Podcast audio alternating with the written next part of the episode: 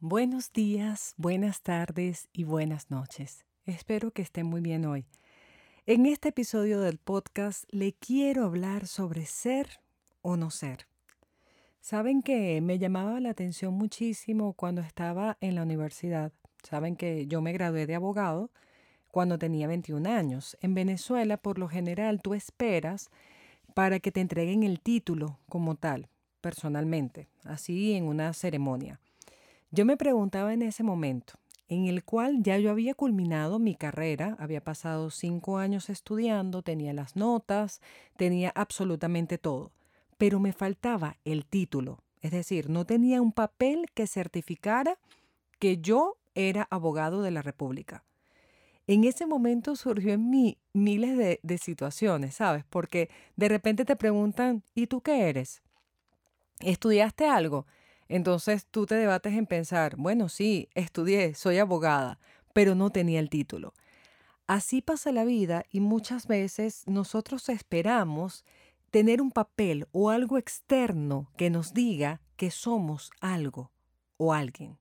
No estoy diciendo con esto que, bueno, la persona que no culmina la carrera es eso, correcto. Es decir, si yo no hubiera culminado las clases, evidentemente no era abogada. Pero en mi caso ya yo había adquirido todos los conocimientos, pero no tenía el título en la mano. Así pasa en la vida, señores, también. Tú que me escuchas ahí, ¿cuántas veces has dudado de ti mismo por no tener el papel en la mano que te certifique? Pero tienes los conocimientos.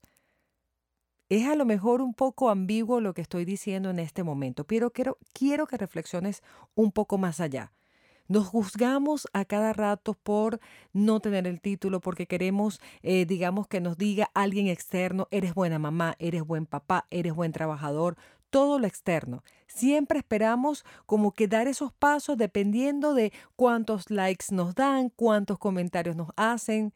No es que está mal esperar algo externo, digamos, como un feedback que te diga, oye, mira, vas bien por allí. No, no estoy hablando de eso. Estoy hablando que si nosotros siempre subimos el volumen solamente de lo exterior, que lo exterior sea lo que rija nuestra vida, pues vamos a parecer como una hoja en el viento que se va y que dependiendo de cuál dirección lleve ese viento, nosotros vamos a actuar. Y eso al final del día es desgastante. La mirada tiene que volver a nuestro interior, a saber realmente cuál es nuestro deseo y a qué obedece ese deseo, pagar el precio para conseguirlo. No por lo que digan las demás personas, sino por lo que nosotros queremos levantarnos cada, día y así como una antena parabólica de esas antiguas o una antena de una compañía muy famosa de televisión por cable se maneja y va buscando esa sintonía, nosotros tener la valentía de saber cuál sintonía vamos a querer. ¿Cuál? Sin importar lo que digan las demás personas, sin importar no tener el título o la etiqueta que te diga lo que tú eres. Ya somos, aunque nos hayan vendido que tenemos que hacer para ser.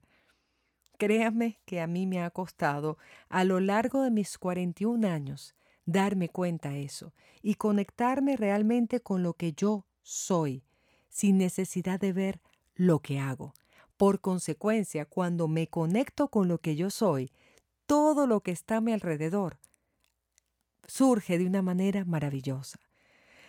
Así que a ti que estás ahí, te digo hoy, confía en ti mismo, en tu interior, mira hacia adentro y encontrarás la luz, créeme que la encontrarás.